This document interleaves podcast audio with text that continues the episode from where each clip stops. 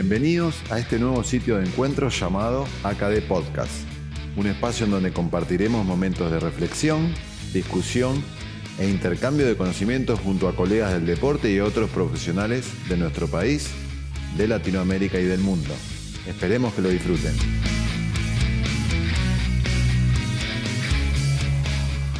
Nos acompañan nuestros sponsors oficiales. DEMA, Argentina. Evolution Hipoallergic, Centro Ortopédico Peláez y nos apoyan Body Care y Meditea. AKD Podcast. Episodio 6. Bienvenidos a todos a este nuevo episodio llamado Se me apagó la tele. Vamos a tener al licenciado Andrés Tomás junto con nosotros eh, en, esta, en esta charla de, de podcast. Eh, bienvenido Andrés, ¿cómo estás? ¿Qué tal Eduardo? Muy buenas tardes para todos. Un gusto estar compartiendo un rato de conversación sobre, sobre un tema que nos gusta tanto. Bueno Andrés, muchas gracias por, tu tiempo, gracias por aceptar la invitación. Eh, Andrés, un, un gran colega, amigo, compañero de la AKD. Él es kinesiólogo fisiatra de la UBA, fue kinesiólogo del equipo de GEVA, ¿sí? Eh, y actualmente está desempeñándose en su rol como kinesiólogo de la Uroba, un especialista en, rugby, un, deporte que nos apasiona a los dos. Además de ello, también es educador de la World Rugby, eh, que no hay muchos educadores en el país, y además también es miembro de la Asociación de Kinesiología del Deporte. Bueno, no me olvido nada de esto y vamos a este, a este episodio, Andy, de eh, Se me apagó la tele, en una frase que se escucha mucho eh, dentro de, los jugadores, ¿no? una vez que tienen este episodio de conmoción cerebral, que es a donde apunta el episodio. Sí, Edu, este, es, un tema realmente eh, muy, muy interesante, sobre todo por cómo ha avanzado en, los últimos años. ¿no? Eh, Edu, tanto vos como yo jugamos al rugby, fuimos jugadores antes de kinesiólogo, y, y, hemos visto durante la década del 90, principio de los 2000, un montón de situaciones donde, donde esto ni siquiera se registraba como una lesión, Edu. O sea, no era una lesión antes. Era un golpe, era chistoso, era el, que, se, quedó mareado, el que, no, el, que el que después en el vestuario del partido no se acordaba que había pasado en el partido. Era una situación graciosa y al rato estaba en el tercer tiempo tomando una cerveza y el lunes estaba entrenando de vuelta, ¿no? Eh, entonces, realmente es una situación que, la hemos ido conociendo en, los últimos años. Eh, hemos ido aprendiendo y fuimos como testigos del desarrollo del conocimiento y, que sigue avanzando, ¿no? Eh, creo que todavía estamos en los inicios del manejo de, la conmoción cerebral y seguramente un montón de cosas que hoy sabemos y que hacemos, en unos años estemos pensando totalmente lo contrario, ¿no? Eh, así que sí, es, una, situación, una situación compleja donde también es, es interesante es interesante destacar, para quien no está muy empapado en el tema, que, una conmoción cerebral, muchas veces se piensa que la conmoción cerebral es solo cuando se apaga la tele, solo cuando, cuando perdemos conocimiento. Y, hoy se sabe que, menos del 10% de las conmociones cerebrales se manifiestan con pérdida de conocimiento, ¿no? Entonces, si bien es la manifestación más florida, la que nadie puede no identificar, muy pocas veces se, manifiesta como con, pérdida de conocimiento, con, apagada de tele. Entonces hay muchísimo para abordar atrás de todo esto. Sí, sí, la verdad que es muy interesante esto que contás y retomando un poco a lo que me comentás, eh, esto de, que tampoco podías dejar de jugar porque se te había apagado la tele, ¿no? Era, eh, no podías salir de la cancha por ninguna circunstancia, no era una constante de que seguí, seguí, seguí. Así que nada, eh, totalmente de acuerdo con lo que decís. Y me quiero meter en esto de, es el 10%. Dentro de lo demás, ¿cuáles son los signos y síntomas que nosotros como kinesiólogos del deporte, tanto en rugby y otros deportes de contacto, tenemos que estar alertas eh, en, una competencia, en un entrenamiento? ¿Nos puede describir un poco qué, es lo que nos vamos a encontrar? Bien, eh, la, conmoción cerebral está, o sea, está definida como una lesión cerebral donde se produce una alteración de la función neurológica. Dentro de estas alteraciones de la función neurológica tenemos algunas que son fácilmente reconocibles. Por ejemplo, una persona que tiene una convulsión, una persona que tiene un traumatismo y eh, tiene la famosa postura tónica, que queda tirado en el piso con los puños duros apuntando al cielo, eh, el que tiene una ataxia, el que se levanta y sale como un borracho caminando de costado, que está descoordinado. Tal vez esas manifestaciones son también fácilmente visibles. Más allá de eso, después hay un montón de más manifestaciones eh, que, nos pueden orientar o nos pueden hacer sospechar una conmoción cerebral y esa es la que es mucho más difícil detectar y la que nos tiene que hacer que afinemos el ojo y vayamos a buscarla. Entonces, por ejemplo, el, jugador que se golpea y está con dolor de cabeza y no lo manifiesta y uno lo, lo empieza, cuando empieza a agudizar el ojo, empieza a ver ese jugador que se agarra la cabeza, que siente como una presión en la nuca, o que empieza a tener fotosensibilidad, o que tiene náuseas, se siente descompuesto. Obviamente, si uno se golpea la cabeza y al rato lo que vomita, uno lo ve. Pero muchas veces el jugador empieza con náuseas, está un rato con náuseas en el partido, y uno lo ve que tal vez escupe en el piso, y que, que toma agua. Y bueno, y esas manifestaciones a veces no son tan claras, y uno tiene que ir detectando ese jugador que tiene la sospecha, lo ve, lo ve jugar, lo ve, lo sigue, lo sigue, y vas y le preguntás, y bueno, eh, hay, muchísimas más. el jugador ese que dice que se siente como en la niebla, lo hemos perdido, que mire como un punto fijo y, no encuentra dónde, dónde hacer foco. O el que tiene, por ejemplo, una alteración de la conducta. Es clásico el jugador que se golpea la cabeza y le vas a preguntar si estás bien y te contesta para el carajo. te empuja, estoy bien, estoy para seguir. Y, ese, jugador que nosotros vemos que, que antes decíamos, che, qué, animal este, mira, se golpeó la cabeza y se levantó y siguió jugando. Bueno, eh, ese es un clásico. Eh, y cada vez se ve más en otros deportes, ¿no? Uno está acostumbrado a verlo en deportes de colisión como el rugby, pero si uno empieza a fijarse en el fútbol hay un montón de conmociones que pasan por alto por desconocimiento. Bien, entonces Andy, un poco lo que estabas recién comentando era un poco las situaciones desencadenantes, estos contactos, golpes de la cabeza, hasta incluso el objeto que te golpea la cabeza, caídas eh, de cualquier eh, deporte, una caída fallida que te puede llegar a golpear la cabeza en el, en el suelo. Y el deportista, como decís, a veces dice, sigo, la continúo. Entonces, podemos encontrar, eh, qué dice un poco la, bibliografía y qué te ha pasado vos, podemos encontrar incluso la conmoción luego en otra, en otra situación, eh, quizás después de un kick o quizás en un tiro libre o en el entretiempo y haya tenido el evento desencadenante eh, en otro momento del partido. ¿Eso puede pasar? ¿Pasa? Sí, sí, claro. Muchas veces la conmoción está el evento, el evento que la produce que como decías puede ser un, traumatismo directo en la cabeza, pero ojo porque puede ser un traumatismo indirecto también. Cuando se produce un latigazo cervical, por ejemplo, no sé, nosotros lo vemos en el rugby, un tackle fuerte a nivel de la cintura, o, lo vemos, por ejemplo, mucho en el rugby juvenil o en el rugby femenino, cuando los revolean y los tiran al piso y caen para atrás así, y, muchas veces no es el golpe en la cabeza lo que lo produce, sino que es el, el movimiento de alta velocidad y de frenado de la cabeza que hace que el cerebro se mueva y frene tan rápido que produce una conmoción. Y a veces la manifestación se da al instante, como la pérdida de conocimiento, pero muchas veces se empiezan como a agravar con el, correr de los minutos.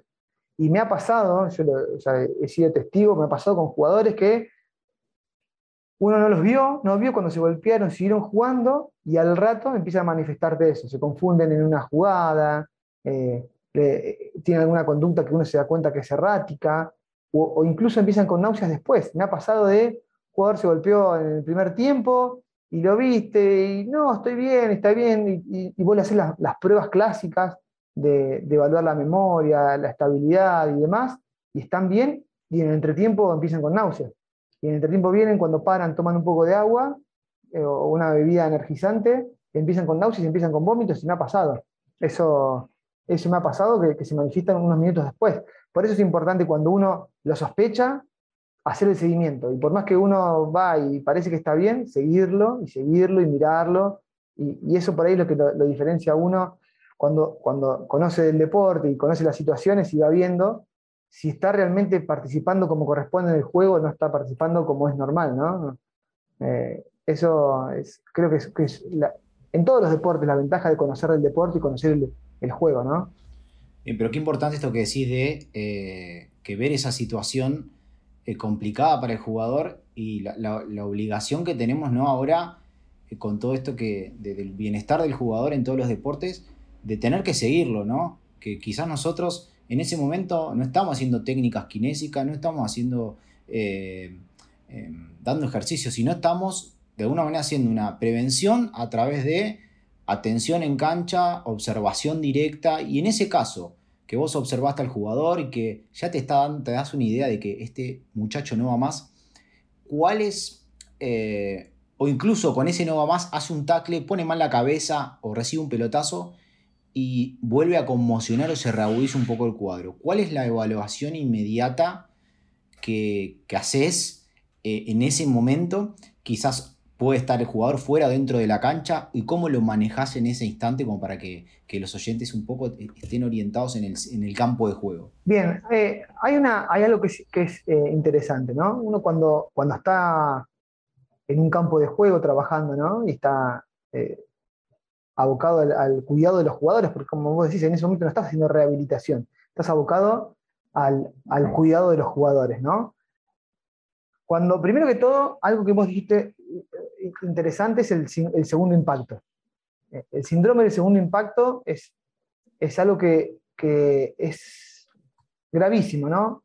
A veces un segundo impacto de mucho menor energía, cuando eh, la conmoción se produjo hace unos minutos, está esos momentos que el cerebro está muy lábil, puede ser realmente muy, muy grave, un, impacto mucho menor. Por eso es importante detectarlo rápidamente y, retirarlo del campo de juego, retirarlo de la situación de, de contacto. Eso, eso por un lado. Y después lo que vos decías, Edu, que, preguntabas, cuando uno entra a la cancha y ve un, jugador que, se golpeó, que sospecha que no tiene en la región de la cabeza algún, algún tipo de traumatismo, no es tan sencillo porque siempre que tenemos un traumatismo en un deporte, sobre todo en un deporte de colisión como el rugby, que es el que por ahí nosotros manejamos, estamos acostumbrados, no puedes tratar una conmoción sin sospechar una lesión cervical. Bien, entonces no puedes disociar y decir tiene lesión cervical o tiene conmoción. Sobre todo porque el jugador que tuvo una conmoción, tal vez no es tan fácil evaluar si tuvo una lesión cervical, no nos puede contestar si está bien del cuello o no está bien del cuello, ¿no? O que siente las piernas, en los brazos, en el cuerpo, eh, si tiene dolor, si no tiene dolor, no lo puede hacer. Entonces, creo que es como primer medida siempre pensar que atrás de una conmoción se puede llegar a esconder una lesión cervical. Grave o no, estable, inestable, lo que sea, pero no podemos dejar de atender a las dos cosas juntas, o sea, no podemos atender una sin la otra. Bien. Como segunda medida, eh, en, el primer auxilio del jugador que se golpeó, algo que, que, nos enseñan bastante en todo lo que es el, trabajo dentro de un campo de juego en, en el rugby, es atender de forma ordenada la emergencia con eh, una serie de pasos eh, uno tiene que ir siguiendo para eh, evaluar toda la situación y como primer medida eliminar el peligro, eliminar el peligro de un segundo impacto, tanto para el jugador que se lesionó como para uno que va a ir a dar una mano. O sea, si, si la jugada se está produciendo alrededor del jugador, está totalmente contraindicado que nosotros nos metamos en el medio. Si bien en el rugby uno puede entrar cuando el juego se sigue desarrollando, ¿no? Por ahí otros deportes donde tiene que pedir autorización, se frena el juego, entra. Bueno, es, hay que tener en cuenta que si tenemos un jugador lesionado grave y encima nos lesionamos nosotros, la situación se complejiza muchísimo más. Entonces siempre evaluar y, eliminar todo tipo de, peligro. Y después hay una serie de pasos donde lo más importante y lo primero que tenemos que hacer es evaluar la respuesta del jugador. Hay que ir y hablarle, sin tocarlo, sin moverlo, tranquilizarlo y hablarle a esa persona, evaluar la respuesta. Porque dependiendo de cómo sea la respuesta, si primero si tiene respuesta y después si la tiene, cómo es, es el algoritmo de, se abren diferentes tipos de ramas del algoritmo de atención. No es lo mismo una persona que está inconsciente y no responde, donde nosotros no podemos saber cómo está su vía aérea, cómo está su, su frecuencia cardíaca, su respiración, o sea, su ABC, no lo podemos evaluar, que un jugador que responde. Un jugador que responde por más que nos esté balbuceando y diciendo cualquier pavada porque se golpea la cabeza y está perdido, nos quedamos tranquilos que su vía aérea está permeable, que está respirando, que su corazón está latiendo. ¿Se entiende? Y nos vamos a lo neurológico directamente. Entonces, ya tenemos dos algoritmos, el que responde y el que no responde. ¿Bien? Y después, si responde, bueno, ahí vamos viendo a ver qué, qué, qué pasa. Una vez que llegamos a esa situación, eh, tenemos que ir pensando un montón de cosas, un montón de situaciones. Muchas veces el jugador está cansado y al principio parece, nos parece que está, que está conmocionado, ¿no? No sé si te ha pasado seguramente, Edu, que un jugador hizo una, secuencia de juego de 3 minutos 20, el jugador le sale el ácido láctico por los ojos y queda tirado y vos decís, uy, se conmocionó, y llegás y no te puede ni hablar, y vos decís, está recontra perdido. Y a los 30 segundos recupera, y dice, no, no, no puedo más, está que nada más. Entonces, ahí está un poco el tener el ojo, el ojo fino para detectar este tipo de situaciones. Bien, bien, Andy. Además te metiste en una, ya te metiste muy picante, porque fuiste a 3 minutos 20, que es un, uno de los peores escenarios para el jugador de rugby, que termina después de haber hecho quizás dos o tres tacles, carreras cruzadas, mucho foco de atención y claro, que le pedís cómo estás y capaz que está, estás eh, jadeando, eh, buscando agua, buscando aire y apenas te puede responder y, bueno, si, si, no tenés paciencia hasta incluso en el momento de atención, eh, uno se puede alborotar y pensar, está conmocionado. Pero bueno, eso es un poco lo que te da, ¿no? Lo que decís vos, la, comodidad del terapeuta al momento de la atención, tanto de, las, de la de, la zona segura como de tu, temperamento, estar tranquilo y poder tomar de las riendas en la situación. Y Andy, ¿se confunden a veces eh, algunos eh, síndromes como por ejemplo el vértigo que pueden estar desencadenados por una situación de conmoción? ¿Cómo lo diferenciás? ¿Es común? Eh, ¿Se da en otros deportes? ¿Cómo, ¿Cómo te ha pasado? ¿Cómo lo ves? Contanos un poco. Mira, a ver, el síndrome vertiginoso eh, post-traumatismo está descrito, o sea, una de las, de, los, de, los, de las causantes de un síndrome vertiginoso, yo no soy especialista en vértigo, quiero aclarar que por ahí alguien que sepa me está diciendo que este tipo está diciendo una pavada. Ah, yo tampoco. No, soy especialista en vértigo, pero está descrito que después de un traumatismo podés tener un síndrome vertiginoso. Eh, lo importante cuando uno está en el campo de juego es detectar si, fue por una conmoción o no. Eh, probablemente si, el, traumatismo te produjo un síndrome vertiginoso, también te haya producido una conmoción. Eh, quiero, quiero, una vez, esta es una experiencia personal y no tiene nada que ver con el deporte, pero una vez tuve una lipotimia y, y trabajando me caí, me golpeé la cabeza, me hice una conmoción y terminé con un vértigo. Estuve una, semana con vértigo, donde un colega especialista en vértigo me, terminó acomodando. O sea, eh, eh, tuve las dos cosas juntas, ¿no? Eh,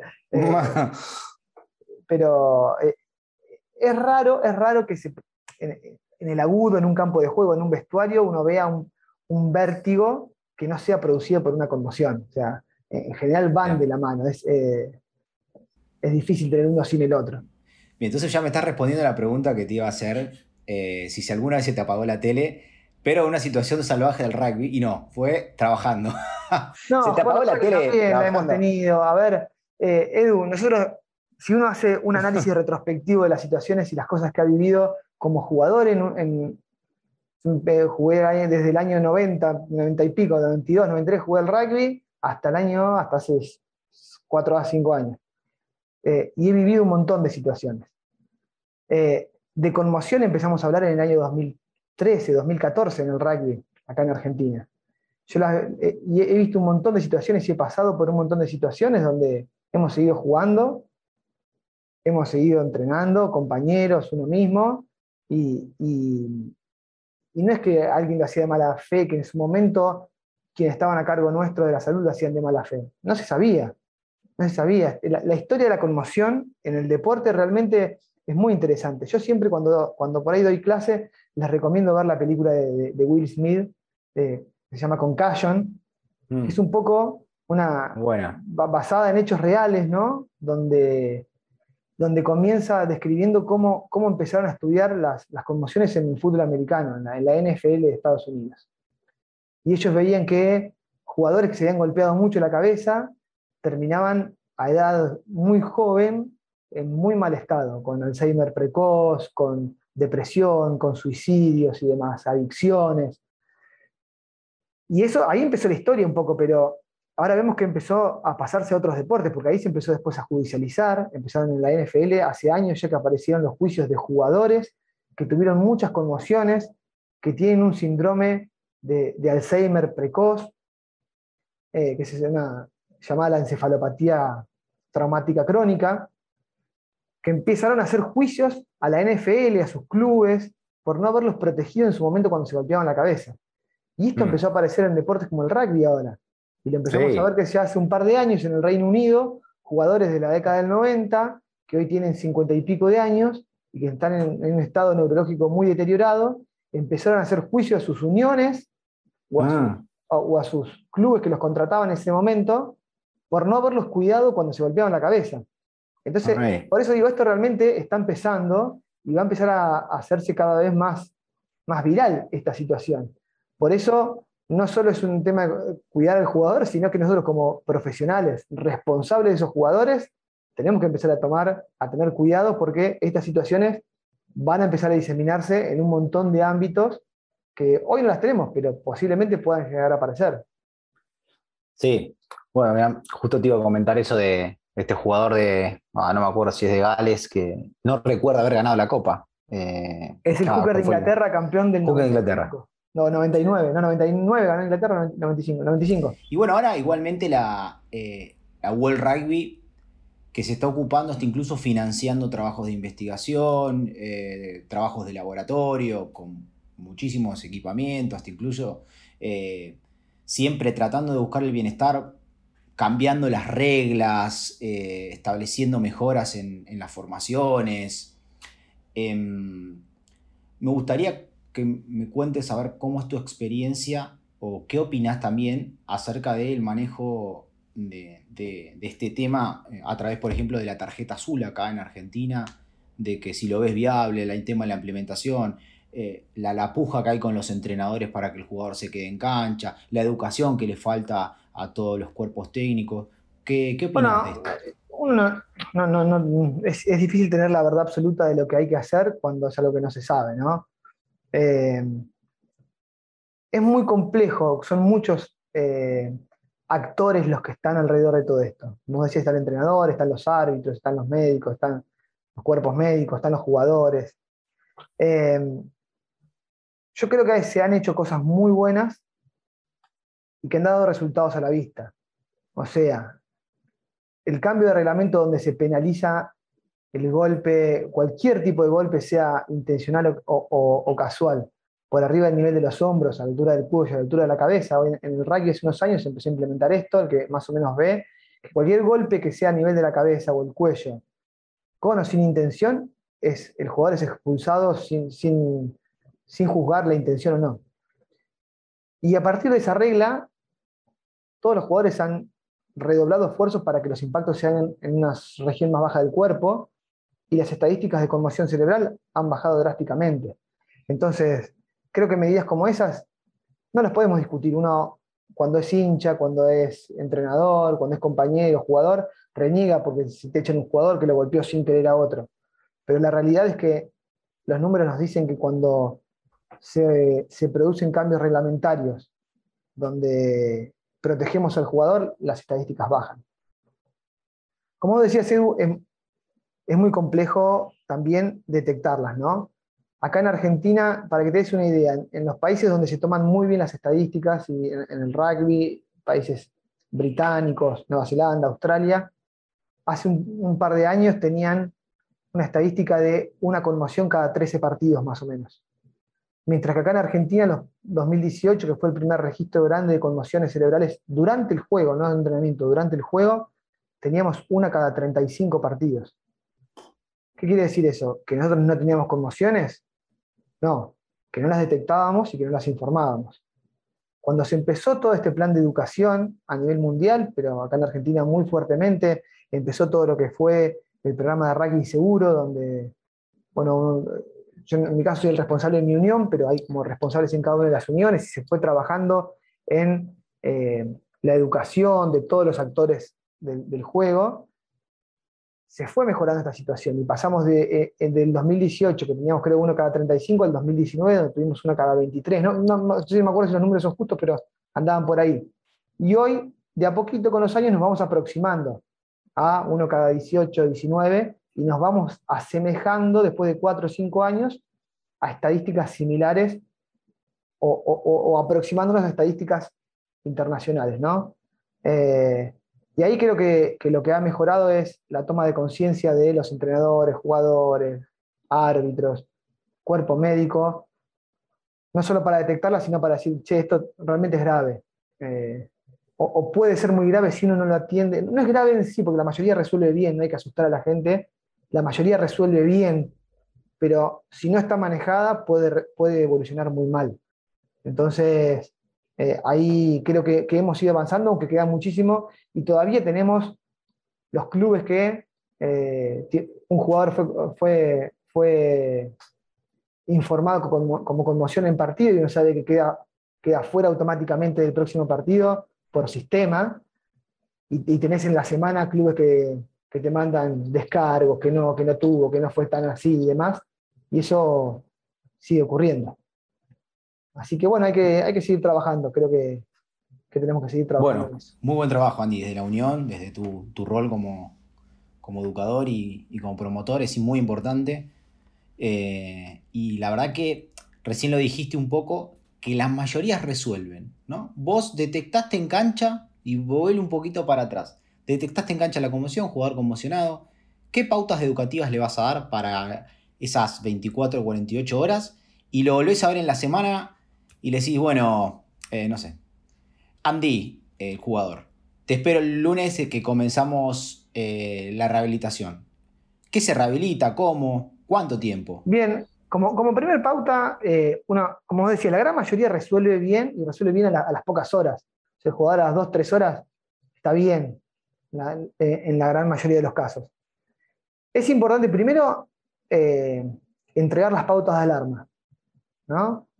Que, el, jugador y sus, acompañantes sepan cuáles son las, primeras, las pautas de alarma que se aparecen en las primeras 24 o 48 horas, donde al jugador se le indica reposo, reposo físico y mental, eh, cuáles son las pautas de alarma que tienen que tener, cuáles son las banderas rojas que si aparecen tienen que eh, buscar asistencia médica, ¿no? Eso como primera medida. Y después tenemos un periodo que dependiendo de la edad varía, de reposo relativo, donde la persona hace su vida cotidiana normal, pero tal vez no hace deporte, y luego comienza el, retorno gradual al juego, que es un programa que está bastante bien descrito y, sencillo, donde el que hace una rehabilitación deportiva básicamente es similar a, cualquier tipo de lesión. O sea, hay que ir eh, dosificando los estímulos de ese, de ese sistema neurológico que estuvo alterado en su función progresivamente para que esté adaptado nuevamente a las demandas del juego. Entonces yo siempre digo, bueno, un jugador que tuvo una, digamos, un desgarro, una, lesión muscular leve, ¿cómo haces? ¿Qué haces? Bueno, empezás a correr despacito, lineal, después empezás a agregar un estímulo de mayor velocidad, después le agregas cambio de dirección, después le agregas el elemento de juego, después empieza a entrenar en grupos reducidos. Bueno, eso que uno hace con una lesión musculoesquelética clásica, es lo que tiene que hacer con el cerebro también. Entonces, si bien está bien descrito, cuando uno lo ve, es un poco de sentido común en la progresión de un retorno gradual al juego. Bien, más claro imposible.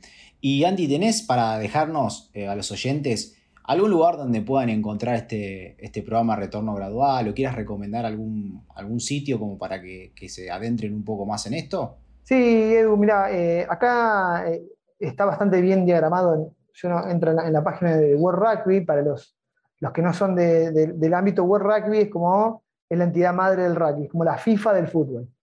Eh, y tiene unos programas de bienestar del jugador, donde uno puede loguearse gratuitamente y tiene todos los cursos, el básico de conmoción para público general, tiene programas más avanzados para, para profesionales de la salud, donde uno puede entrar de forma gratuita, están en español, y, hacer los cursos y, tiene un montón incluso de material para descargar y poder usarlo como, como material para educación en sus clubes o donde tengan que trabajar. Creo que, que yo no me saldría de ahí. Si bien hay un montón de, información, como todas, como todas eh, nuevas lesiones que van apareciendo o, que, que, va, que, que, uno va viendo, eh, fíjate que en, en, las revistas científicas de, de deporte el tema conmoción era un tema que ni aparecía y en los últimos años cada tanto uno ve que aparecen todo el tiempo. eh, publicaciones sobre conmoción, sobre nuevos métodos para detectarlo y demás, pero yo creo que para empezar no saldría de la página de World Rugby, de la parte de bienestar del jugador, donde uno tiene ahí la introducción para, y las herramientas básicas para poder trabajar en un campo de juego de manera segura. Bien, buenísimo, Andy. Bueno, muchas gracias. Que además tengo entendido, eh, vos me corregirás, que es un programa que también se puede traspolar a cualquier otro deporte. Eh, o sea, son cuestiones básicas que quizás el que esté escuchando ahora este, este encuentro diga, uy, pero no hay uno específico para su deporte. Y quizás habría que buscar en la federación madre internacional, pero creo que se puede adecuar eh, a, otros deportes, ¿no? Sí, sí, a, ver, lo único que varía es después la parte reglamentaria de cada uno de los deportes, de qué es lo que puede o no hacer uno con un jugador en un campo de juego. Eh, pero el, abordaje general es similar para todos los deportes. El jugador conmocionado, el abordaje que tenemos que hacer es, similar para cualquier tipo de deportes. Uno lo ve en el fútbol y, cuántas veces ve la conmoción, cabeza con cabeza, arquero que sale con los puños y le pega en la cabeza a, un atacante. Son situaciones que la vemos muy, muy frecuente y que, que entonces te empezás a dar cuenta que eh, la conmoción está en todos los deportes de contacto. Sí, sí, tal cual, es así, muy, muy, bien, muy bien descrito y, nos das un, eh, un, buen, eh, buen mensaje incluso para, otros, otros colegas que, también están en el deporte y, a veces no, o no lo tenían escuchado este concepto o es un concepto nuevo. Pero bueno, quizás desde, desde, este, desde este deporte como es el rugby, que es una lesión tan, tan incidente, eh, que se desarrolla en tantos programas, que se busque eh, de alguna manera diagnosticar precozmente, buscar la mejor manera de, llevarlo a cabo, eh, también te, te, genera un efecto contagioso a los, a los demás deportes que quizás no son de colisión, pero también de contacto. Y bueno, nosotros como fisioterapeutas y kinesiólogos creo que es una, una herramienta que no podemos, no podemos no saber. Creo que está dentro del ABC, del que por lo menos quien está monitoreando entrenamientos y competencias es eh, fundamental. ¿sí?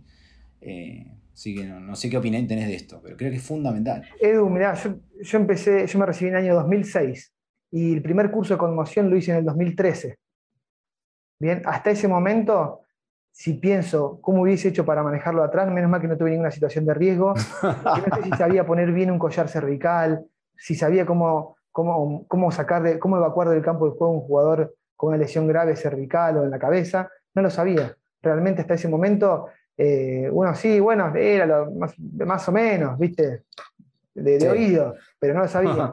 Eh, y, tuve la suerte de no haber tenido una lesión grave en, esos 6, 7 años que estuve eh, sin haber hablado nunca de la sin saber lo que era una conmoción. ahora, bueno, creo que, sí, que es como decís, una herramienta básica. A veces queremos saber cuál es el mejor vendaje de rodilla o queremos saber cuál es el mejor la mejor técnica para rápidamente poner en campo de juego un jugador, esa maniobra mágica para que el jugador siga jugando, y muchas veces las herramientas básicas son otras, ¿no? Eh, para cuidar a un jugador.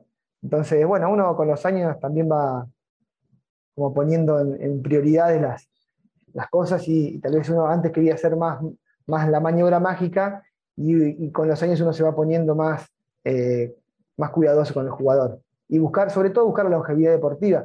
Creo que una de las funciones básicas del kinesiólogo no es solamente que vuelva rápido y bien, que tal vez eso es muy importante en el deporte profesional y competitivo, pero como kinesiólogo del deporte nosotros lo que tenemos que buscar es la longevidad deportiva, que nuestro deportista pueda hacer ese deporte la cantidad de años que tenga ganas de hacerlo. Entonces, eh, hoy, hoy es lo que, lo, que, lo que uno busca más con, con el jugador, sobre todo en un deporte como el nuestro que es amateur. Yo quiero que este juegue hasta que el día que él no tenga más ganas de jugar, él pueda seguir jugando y no que eh, por, una cuestión de competencia el cuerpo le diga basta. Bueno, muy claro todo, Andy. Eh, muy, muy claro el mensaje final. Eh, gracias por, por, habernos dado toda tu experiencia, tus conocimientos. Fue, una, fue un lindo encuentro.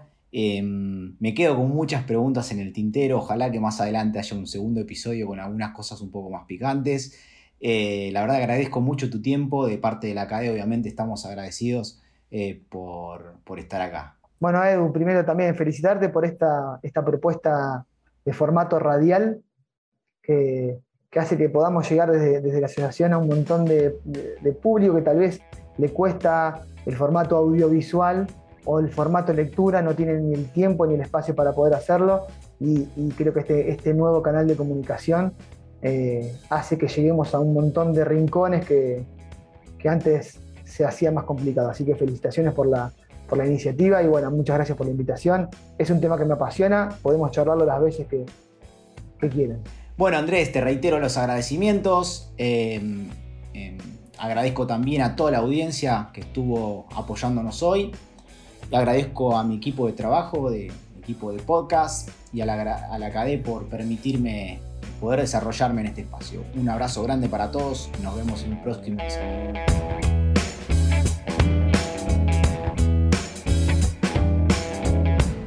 Les agradecemos por compartir este encuentro con nosotros y los invitamos a asociarse a la ACAD para tener acceso a la revista, jornadas y a todo el contenido de nuestra asociación. Pueden ingresar a www.acad.org.ar, el sitio oficial de la Asociación de Kinesiología del Deporte. Los esperamos en un próximo episodio de ACAD Podcast. Hasta pronto.